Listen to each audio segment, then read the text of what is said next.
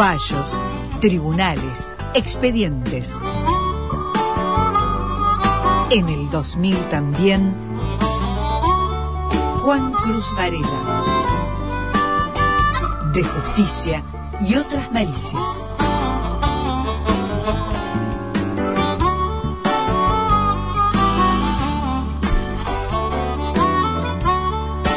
El Superior Tribunal de Justicia dio por cerrado el asunto de la vacunación VIP.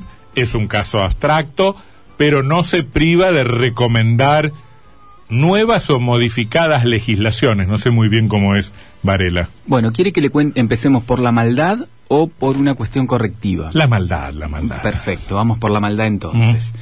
El Superior Tribunal de Justicia, usted sabe, tiene facultades para sugerir eh, o, eh, modificaciones de leyes o presentar proyectos de ley y demás. En este caso lo hizo con un proyecto que es autoría de Miguel Ángel Giorgio, pero que lleva la firma de los ocho vocales del Superior, que entró la semana pasada en la Cámara de Senadores y propone dos cambios. Una es la introducción de un artículo y la otra es la modificación de otro. ¿De qué? Del Código Procesal. Del Código Procesal Penal. La modificación, eh, perdón, la introducción, primero quiere la maldad, vamos, la Vamos introducción, por la maldad. la introducción de un artículo eh, que tiene que ver con las, eh, con el juicio por jurados. ¿Por qué? Cuando se aprobó la ley de juicio por jurados, se establecieron algunos cambios en la legislación respecto de cómo se, es el procedimiento para elevar una causa a juicio. No es lo mismo el procedimiento que se tiene que seguir en un juicio común, digamos, que en un juicio por jurados. Y lo que pasó fue que los legisladores suprimieron el artículo que eh, establece cómo se deben elevar a juicio las causas penales tradicionales. Entonces se produce un vacío que al día de hoy genera Claro. la complicación de que no hay forma, no hay, no hay cómo elevar a juicio una causa más que seguir el Eh, uso y costumbre. Claro. digamos. Claro, cuando, cuando introdujeron la figura del juicio por jurado, especificaron cómo se elevaba a juicio un proceso de esa naturaleza y borraron sin querer el artículo tradicional, digamos. Claro, reemplazaron una- eh, eh, un artículo por otro, un- Mm. una redacción por otra, y lo que generaron fue ese vacío legal. Claro. Bueno, pero Entonces- eso no es que significó que se paralizara tribunales o, generó algún problema. No generó ningún problema porque ya le digo, se siguen por los usos y costumbres, pero eh, está abierto a que algún defensor pícaro, chicanero, Mm. este, malicioso pueda generar alguna, algún planteo.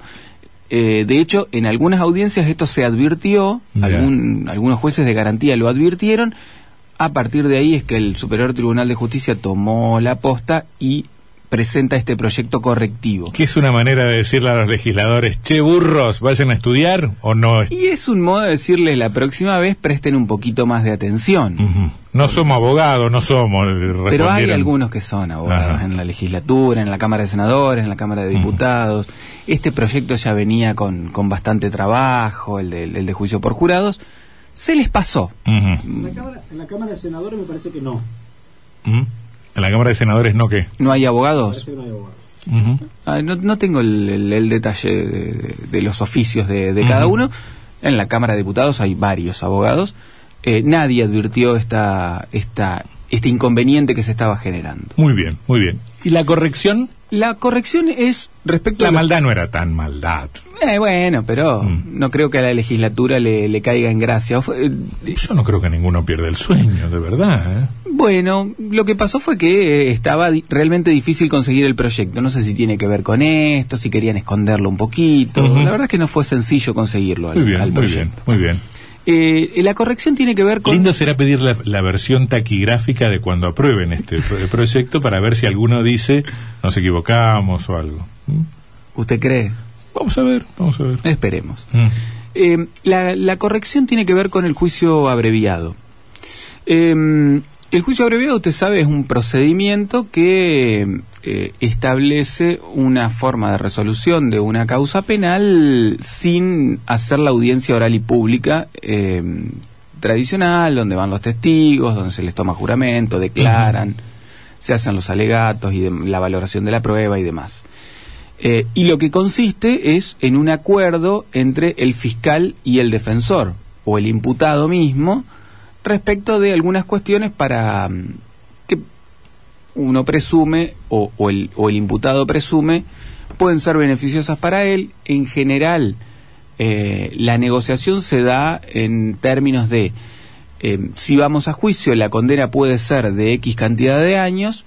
El juicio abreviado implica la confesión, el reconocimiento del De- delito, Del delito, de la comisión del delito. y por eso se, se le se acuerda una pena más baja de la que podría Mm. significarle en un juicio. Esto generó alguna polémica en algún momento eh, respecto de si todos los casos, incluidos los que genéricamente llamamos de corrupción o de delitos contra la administración, también deben estar incluidos en, en este en este tipo de procedimiento. ¿Hay alguna excepción a, a- Está, eh, hubo un proyecto que, mm, eh, que no que es hasta donde es, hasta donde tengo entendido no se aprobó que Mm. establecía una limitación para los casos de abusos sexuales o, o de- o delitos sexuales em, que estaba en discusión en la legislatura pasada yo no, Pero no no- tengo recuerdo de que se haya aprobado pero no de causas de corrupción? no, no, no, no.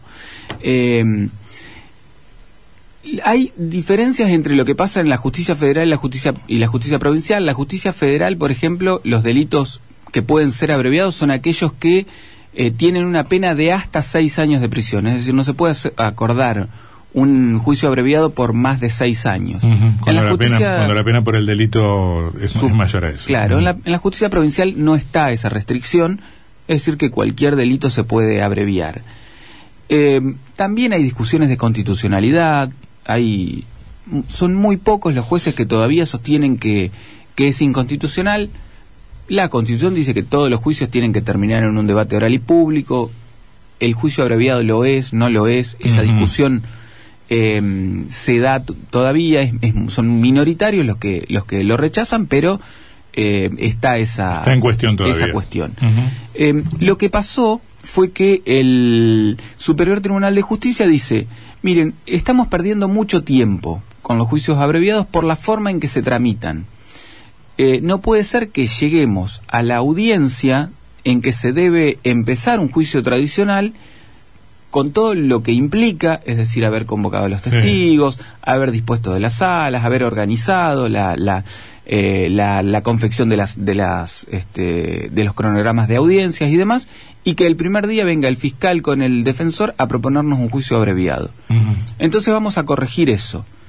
Y lo que hicieron fue un proyecto que dice que el juicio abreviado solo se puede presentar hasta el momento de la remisión de la causa a juicio. Una vez que se hizo la audiencia de remisión a juicio, Listo, se acabó. se debe hacer un juicio oral y público de manera tradicional No y puede no hay pasar- posibilidad de, de abreviar. ¿No puede pasar otra cosa? Lo pregunto porque creo que pasó en algún caso y no sé si no era el del diputado Allende, que se plantea la posibilidad del juicio abreviado y que en determinada instancia se rechace ese, Bueno. ese, ese acuerdo. El, el acuerdo que hacen el fiscal y el, y el, Y el defensor, defensor.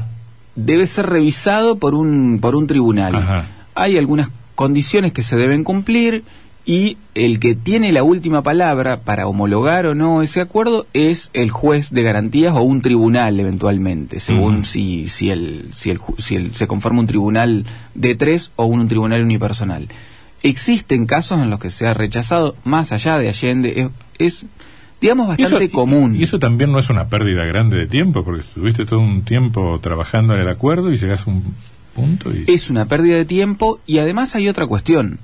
Eh, cuando se llega a presentar un acuerdo, eh, estamos con la, con, con la confesión del, del imputado. Si el juez rechaza, Claro. uno, digamos, la legislación dice, bueno, el, el, el tribunal que debe juzgar después o que debe analizar Sí. otro acuerdo más tarde, no tiene en cuenta el anterior. Es decir, el, Pero el- queda en el imaginario el tipo la dice, confesión del... Yo acepto una pena de dos años porque me considero culpable del delito de robo de computadoras. El acuerdo no es homologado y yo después puedo ir al juicio y decir soy inocente? Eh, sí, se puede dar ese caso y el tribunal no debe hacer caso a, no mi debe primera, tomar en a- cuenta a que mi primera confesión. Sí. Corrijo el tema de los legisladores eh, abogados. En el Senado hay uno, es Horacio Mavet, el legislador por Concepción del Uruguay. En diputados sí hay varios, Ramos, Vitor, eh, Farfán y Kiano. Giano, sí. Muy bien, a propósito de este tema Se justamente... les pasó a ambas cámaras, ¿no? Sí, sí, sí, sí, sí, pero a propósito de este tema hay gol de Ecuador. ¿no? Ecu- Ecuador le va ganando 1 a 0 a Perú. Sí. Eh, cierro em, con un dato que me parece que em, es importante de, de- de mencionar. ¿Sabe cuántas causas se resuelven por juicios orales y por ju- juicios abreviados? Y debe ser una proporción de 5 por 1 de juicios orales contra juicios abreviados. Eh, no está lejos, sí, es casi igual. Es eh, al- en las estadísticas que hay son del año 2015, pero el patrón es más o menos se mantiene en la provincia de Entre Ríos. El 85%, eh, perdón, el, el 80% de las causas eh, que llegan a juicio se resuelven por un, Juicio por un juicio abreviado. Bueno, le, le meto en su micro eh, esta información a ver si surge algún comentario. Es data, es reunión mañana y comisión de asuntos constitucionales y acuerdos del Senado. Eh, deben comparecer ante la comisión de asuntos constitucionales candidatos a jueces y candidatos a agentes fiscales. Hay un nombre curioso. Le doy la lista. Sí. Noelia Gabriela Valors, propuesta para el Juzgado de Familia y Penal de Niños y Adolescentes número 3 de Concordia. Noelí. Noelí, Noelí, ¿qué dije yo? Noelia. Noelí. Em, Dante Abel Comand, para el Juzgado de Familia y Penal de Niños y Adolescentes de Colón. Siguiente. Susana Griselda Irursun. Siguiente. Para el cargo, de- ¿no les importa? No, no, para el que viene, que viene. Para el cargo de agente fiscal de Federal. Celina Itatí Ansaldi. Siguiente. Para el Juzgado de Familia y Penal de Niños y Adolescentes número uno de Concepción del Uruguay. Y María Florencia América Amore para el Juzgado Siguiente. de Familia y Penal de Niños y Adolescentes número dos Le faltó de. Gualeguaychú. Estos fueron todos los nombres. No, No. mentira. Josefina Beatriz Etienot, propuesta para el Juzgado de Familia y Penal de Niños y Adolescentes de Diamante.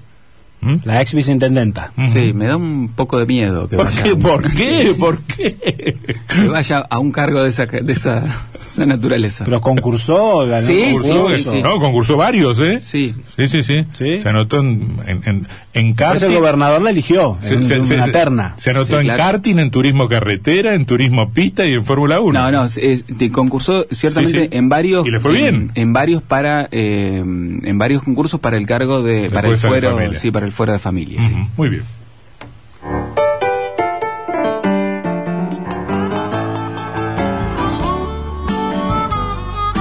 De justicia y otras malicias. Juan Cruz Varela.